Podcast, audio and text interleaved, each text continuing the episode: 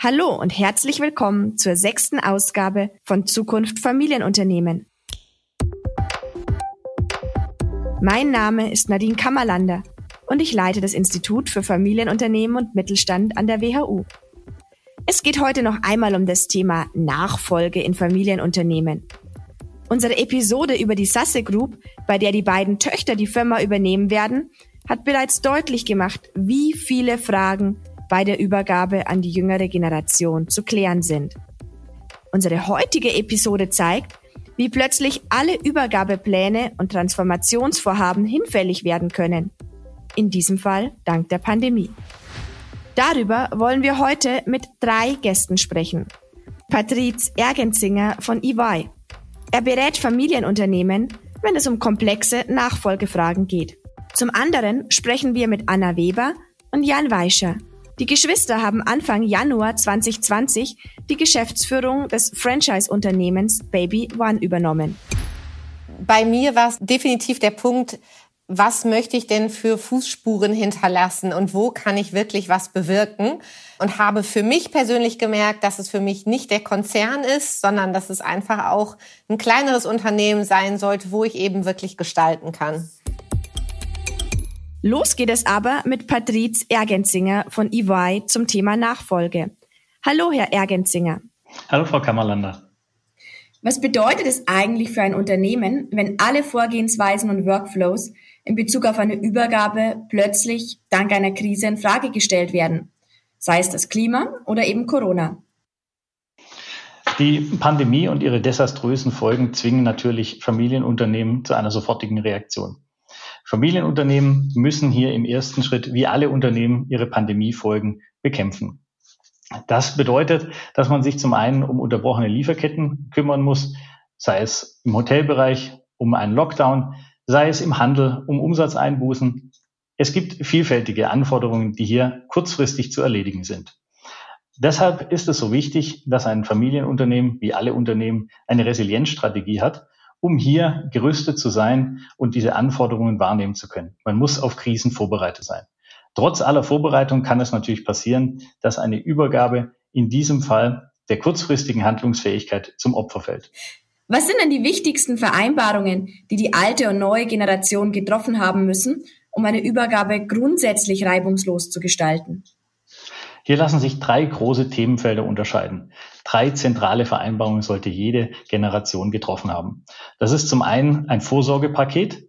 Wer darf was wie regeln, wenn der Geschäftsführer ausfällt, der Inhaber ausfällt? Das ist insbesondere das Unternehmertestament, Vorsorge, Bankvollmacht, all diese Themen. Das zweite große Paket ist die Harmonisierung von Gesellschaftsverträgen und dem Testament. Es muss sichergestellt werden, dass es hier zu keinen Friktionen kommt. Dabei sind natürlich auch die steuerlichen Anforderungen zu berücksichtigen. Und als dritter Baustein ist eine Familienverfassung oder eine Family Governance zu empfehlen. Hier können die eher weichen Themen geregelt werden, um das Zusammenspiel den innerhalb der Familie zu klären. Die innerfamiliäre Kommunikation, wer darf was, wie gehen wir miteinander um, auch das muss alles geregelt werden. Was hören Sie denn von den Firmen, die Sie beraten? Hat es Fälle gegeben, wo die Übergabe dank Corona ins Stocken geraten ist oder vielleicht sogar verschoben wurde? Diese Fälle gab es leider. Das hat zwei Gründe. Zum einen, wie bereits angesprochen, gab es teilweise wichtigere Themen zu lösen, als an einer Übergabe, die vielleicht in einem frühen Momentum steckte, festzuhalten. Daneben gab es aber auch steuerliche Besonderheiten, denn bei der Übergabe steht meistens auch im Vordergrund, dass es nicht zu einem Liquiditätsabfluss durch Erbschaftssteuerbelastungen kommen kann. Wenn jetzt durch Wertabschläge der Wert des Unternehmens sinkt, kann es vorkommen, dass das Unternehmen nicht mehr begünstigt übertragen werden kann. Und in der Krise ist natürlich ein weiterer Liquiditätsabfluss versteuern unglaublich schwierig, weshalb aus diesen Gründen teilweise die Unternehmen zur Übergabe gestoppt wurde. Was sind denn die zwei bis drei wichtigsten Hinweise, die Sie Familienunternehmen geben können, damit sie ihre Übergabe gerade für die Zukunft auch krisenfest machen können? Da braucht es vor allem in jeder Generation, sowohl bei den Senioren als auch bei den Junioren, Mut, Vertrauen und Engagement. Das muss aber flankiert werden von rechtlich, wirtschaftlich, steuerlich fundierten Ausarbeitungen, wie man sich die Übertragung vorstellt. Dabei müssen alle Interessen aller Beteiligten berücksichtigt und erarbeitet werden. Daneben bedarf es einer offenen Kommunikation, nicht nur innerhalb der Familie, sondern auch gegenüber Mitarbeitern und etwaigen angestellten Managern. Und zu guter Letzt, eine Familienverfassung oder eine gewisse Art der Family Governance sichert das Zusammenspiel innerhalb der Familie. Glauben Sie denn, dass Krisensicherheit in Zukunft eine noch wichtigere Rolle bei den Nachfolgeregelungen spielen wird? Also man denke da zum Beispiel an den Klimawandel, Energiekosten, Konkurrenz aus Asien und den USA, Digitalisierungsdruck und so weiter und so fort? Absolut. Die Resilienz wird immer mehr gefordert. Nicht nur die von Ihnen angesprochenen Krisen, die jetzt ja schon bekannt sind, stellen die Unternehmen vor Herausforderungen. Es wird sicher auch noch weitere Herausforderungen in der Zukunft geben, von denen wir noch nichts wissen. Für all diese Herausforderungen muss man gewappnet sein. Deshalb gilt es, hier einen langen Planungshorizont zu bewahren, was insbesondere bei Familienunternehmen wichtig ist, die ja nicht nur kurzfristig agieren, sondern langfristig Erfolg haben wollen. Das führt auch dazu, dass hier leider auch wieder steuerrechtliche Regelungen zu beachten sind.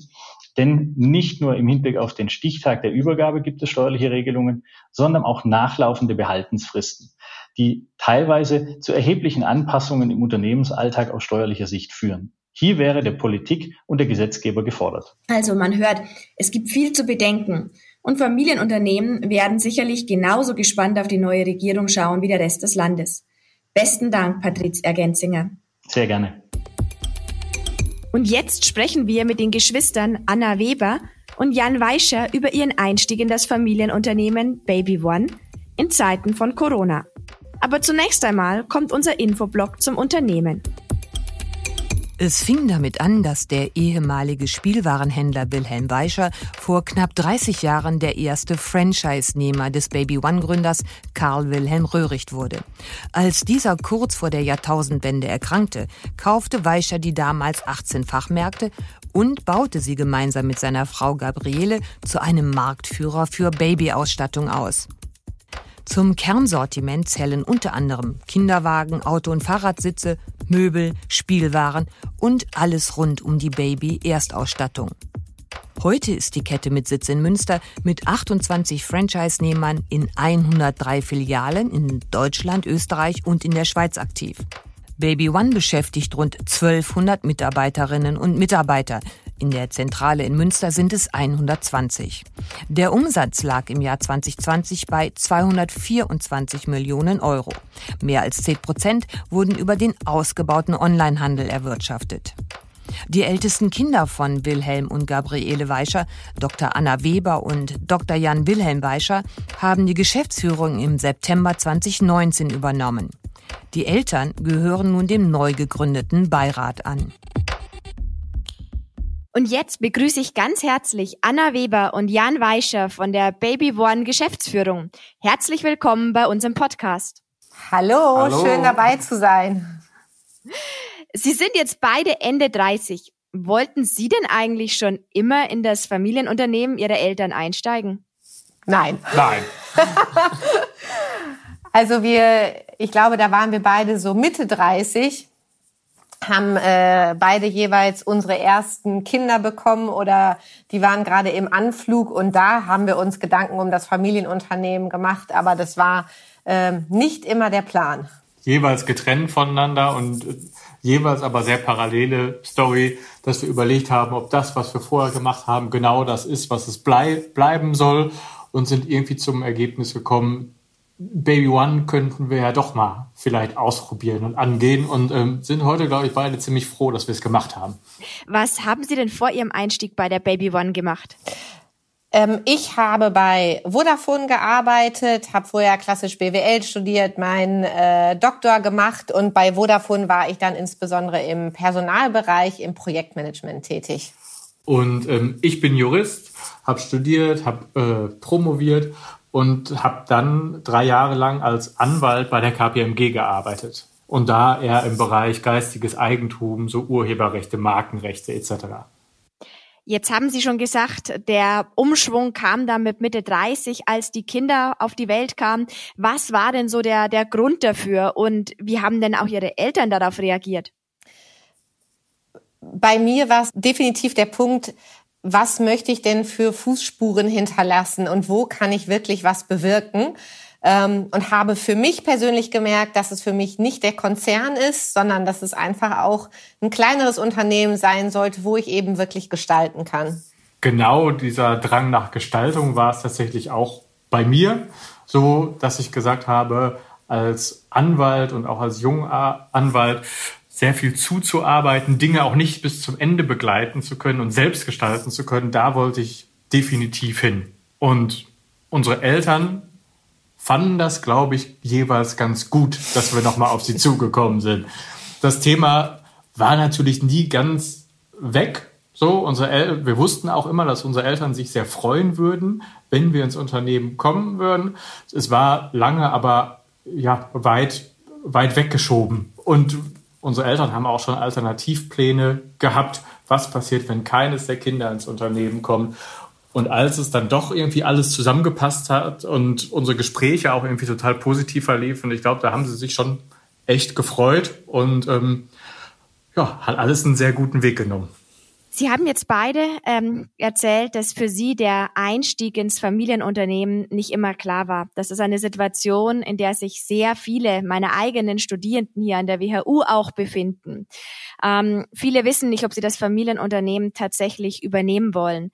Was würden Sie diesen Studierenden raten? Ab irgendeinem Zeitpunkt, da weiß man das. Und äh, ich glaube, dieser Zeitpunkt, der liegt natürlich für jeden unterschiedlich. Ich fand es am absolut hilfreichsten, dass unsere Eltern uns da auch so frei haben entscheiden lassen, uns zu nichts gedrängt haben. Ähm, und deshalb glaube ich, würde mein Ratschlag fast eher an die Eltern ihrer Studentinnen gehen, ähm, weil das ist unendlich wichtig dafür. Also wirklich auch die eigenen ähm, Erfahrungen machen zu dürfen und zu können. Das war für uns total hilfreich, dass wir nicht von Anfang an in diesem Unternehmen großgezogen worden sind, sondern dass wir eben auch ganz viele andere Dinge kennengelernt haben.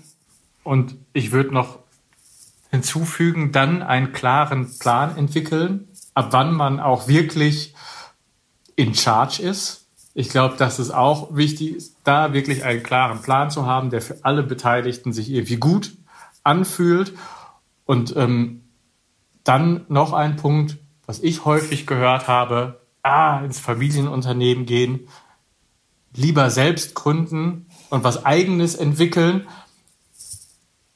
Ich glaube und bin davon überzeugt, und das zeigt sich bei uns auch im Familienunternehmen und auch wenn es ein langjähriges, traditionelles Familienunternehmen ist, kann man extrem viel gestalten und sich da auch ausleben. Und das macht schon ziemlich Bock. Wie lief das denn dann ab? Es gibt ja unterschiedliche Arten und Weisen, wie man dann als Nachfolger ins Unternehmen einsteigen kann. Sofort ganz rein in die Geschäftsführung mit voller Verantwortung oder doch ein langsames Hineinwachsen. Wie sah das bei Ihnen aus mit der Einarbeitung? Wir haben uns alle gemeinsam wirklich einen strukturierten Prozess überlegt. Wir haben uns auch begleiten lassen in dieser Phase ähm, weil wir uns da auch nicht einfach blind reinstürzen wollten. Dafür war es zu wichtig. Wir ähm, sind nicht direkt in die Geschäftsführung eingetreten, sondern ungefähr ähm, auf das Level der zweiten Führungsebene als Abteilungsleitung ähm, und sind da zum Teil wirklich auch tief in die Themen eingetreten, um wirklich das ganze Unternehmen auch kennenlernen zu können. Haben das dann, glaube ich, ungefähr zwei Jahre lang gemacht bevor wir mit in die Geschäftsführung gegangen sind. Das haben wir dann gleichzeitig mit unseren Eltern ein bisschen mehr als ein Jahr gemacht. Und jetzt Anfang diesen Jahres, also Anfang 2021, sind unsere Eltern aus der operativen Geschäftsführung ausgeschieden. Und jetzt machen wir das Ding alleine. Wie war das denn, als Ihre Eltern ausgestiegen sind? Ja, vor allem auch in Bezug auf Geschäftspartner, Mitarbeiter. Wie haben die reagiert, dass jetzt hier ein junges Team am Start ist? Erstmal, als klar war, wir kommen ins Unternehmen, wir wollen die Geschäftsführung übernehmen auf Dauer, haben, haben alle sehr positiv reagiert. Also da muss man schon sagen, das hat uns auch überrascht. Damit hatten wir gar nicht gerechnet, dass dieser Vertrauensvorschuss, den wir bekommen haben, einfach, weil wir zur Familie gehören. Und das gute Gefühl für alle Beteiligten, dass Baby One auch ein Familienunternehmen bleiben wird das hat schon viel ausgelöst und ähm, auch für uns einfach ein tolles Gefühl, dass da ein Vertrauensvorschuss da war an der Stelle. Nichtsdestotrotz natürlich, dass unsere Eltern jetzt wirklich konsequent geblieben sind, konsequent durchgezogen haben, das äh, Unternehmen operativ verlassen haben, hat, glaube ich, vielen Leuten und auch uns extrem viel Respekt abgerungen, das dann wirklich so in der Konsequenz durchzuziehen, den Plan, den wir da entwickelt haben. Und gleichzeitig ähm, haben die natürlich auch eine Lücke hinterlassen. Also als vertrauensvolle Partner für, für alle Mitarbeiter, für alle externen Partner, da haben die natürlich über Jahre sich auch extrem was, was aufgebaut an der Stelle. Das heißt, eine, eine Lücke oder auch so ein bisschen Wehmut ist natürlich bei allen dabei. Wie wichtig war oder ist für Sie denn eigentlich das Thema Family Governance? Also hatten Sie da schon von vornherein vor der Nachfolge klare Vorstellungen und Vereinbarungen oder kam das dann auch vielleicht erst im Laufe der Zeit? Das wird noch im Laufe der Zeit kommen. Also wir sind ähm, recht offen in den Prozess gestartet, weil wir natürlich viele Fragen auch nicht noch nicht genau vor Augen hatten. So haben aber einfach das Grundvertrauen zueinander, dass uns klar war, das werden wir auch gut hinkriegen wir halten es schon definitiv für wichtig, da für die Zukunft ranzugehen, wirklich eine klare Family Governance aufzusetzen, weil was, was ist mit unseren Kindern irgendwann? Was ist mit den Kindern unserer Geschwister? Wie gehen wir das Thema an? Aber uns war es nicht wichtig, das alles vorab zu klären, sondern das werden wir jetzt nach und nach machen, indem wir natürlich auch ähm, viel besser kennenlernen, was, was heißt es, ein Unternehmen zu führen, wie, wie wollen wir es in Zukunft machen und was heißt das für alle Beteiligten aus der Familie. Kaum waren Sie ein halbes Jahr in der Geschäftsführung, kam Corona. Was war das wichtigste Thema, dem Sie sich damals auf einmal in Ihrer neuen Rolle gegenüber gesehen haben? Also mit Corona hatten auf einen Schlag all unsere stationären Fachmärkte und somit 90 Prozent unseres Umsatzes zu, also ist weggefallen. Das bedeutet, das waren von jetzt auf gleich ganz existenzielle Themen, mit denen wir uns beschäftigen mussten und vor denen wir uns nicht verstecken konnten. Und das hieß halt äh, ganz viel Digitalisierung, ganz viel Stärkung vom E-Commerce, von der digitalen Beratung unserer Kundin, ähm, natürlich auch mit unseren Franchise-PartnerInnen ähm, gut im Gespräch zu bleiben. Und für uns ganz besonders war, dass unsere Eltern ähm, wirklich sich da absolut zurückgenommen haben und gesagt haben, das ist jetzt eure Bühne, das ist euer Krisenmanagement, da könnt ihr euch beweisen. Wobei natürlich auch viele auf unsere Eltern zugekommen sind und eher gesagt haben, jetzt in der Krise könnt ihr doch nicht gehen. Also ihr macht doch jetzt wohl weiter. Und das haben sie eben nicht gemacht und haben äh, uns dadurch unglaublich gestärkt. Gab es denn damals auch grundsätzliche Änderungen, die Sie vielleicht vorher getroffen haben und die dann zum Beispiel durch die Corona-Pandemie in, die, in Frage gestellt werden mussten? Oder konnten Sie trotz der Krise alles weiterführen, wie Sie es vorher geplant hatten? Ich würde eher sagen, wir haben umpriorisiert. Es waren Themen, die wir sicherlich irgendwie auf der Pfanne hatten an der Stelle. Also mehr digital zu beraten, mehr digital für unsere Kundinnen da zu sein an der Stelle, weil über die Läden konnten wir es mehrere Wochen lang einfach nicht machen. Und das waren einfach Themen, die dadurch beschleunigt wurden. Wir sagen immer, es war eigentlich ein Digitalisierungsbooster an der Stelle für uns, weil einfach manche Themen in den Fokus gerückt sind und auch einfach schneller angegangen wurden und ähm, vielleicht ein bisschen mehr hands-on durchgezogen wurden, sodass das vieles beschleunigt hat für uns. Mhm. Die Pandemie hat ja die Notwendigkeit zur Transformation hin zur Digitalisierung ja auch beschleunigt. Kann man da vielleicht sogar sagen, dass es ein Glücksfall für Baby One war, dass Sie kurz vorher in die Geschäftsführung eingestiegen sind, Sie als junge Generation?